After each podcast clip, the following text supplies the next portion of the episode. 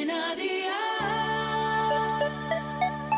Día el podcast, más allá de la música. Electrodomésticos Jata te trae ¿Qué cenó hoy?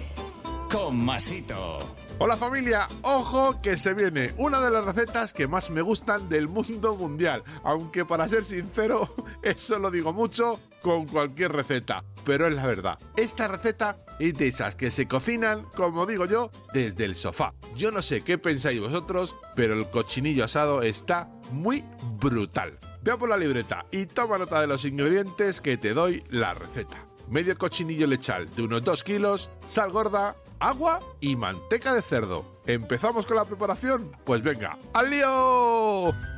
Salamos la carne del cochinillo con sal gorda, solo el lado de la carne y no el de la piel. Cubrimos el fondo de una bandeja de horno con utensilios de madera y ponemos encima el cochinillo. Vertemos agua en la bandeja para aportar humedad al asado, tapamos las patas y el rabito con un poco de papel de aluminio. Horneamos a 210 grados con calor arriba y abajo la bandeja en el medio del horno durante 2 horas y 10 minutos. A la hora, miramos a ver si hace falta agua, si es así, añadimos un poquito más. Damos la vuelta al cochinillo y untamos con manteca de cerdo. Bajamos el fuego a 180 grados y horneamos 45 minutos más. Pasado el tiempo, subimos el horno a tope 4 minutos más para que se dore bien la piel y ya podemos disfrutar de esta maravillosa receta. Consejito del día, acompáñalo de unas buenas patatas panaderas y ya fliparás del todo. Segundo consejito, vigila los últimos minutos de horneado con el fuego a tope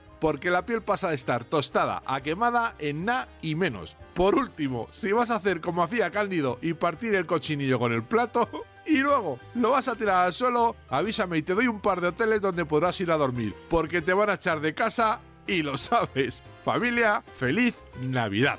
Los deberes para el lunes te los dejo por aquí. 500 gramos de almejas de las ricas, de las gallegas. 3 dientes de ajo, aceite de oliva virgen extra, 100 mililitros de vino blanco, perejil fresco, zumo de limón y sal. Espero y deseo que te haya gustado esta nueva receta y que te suscribas al podcast. Ya sabes que es gratuito, no te olvides de compartirlo con tus familiares y amigos y te espero el lunes. Recuerda, paso lista.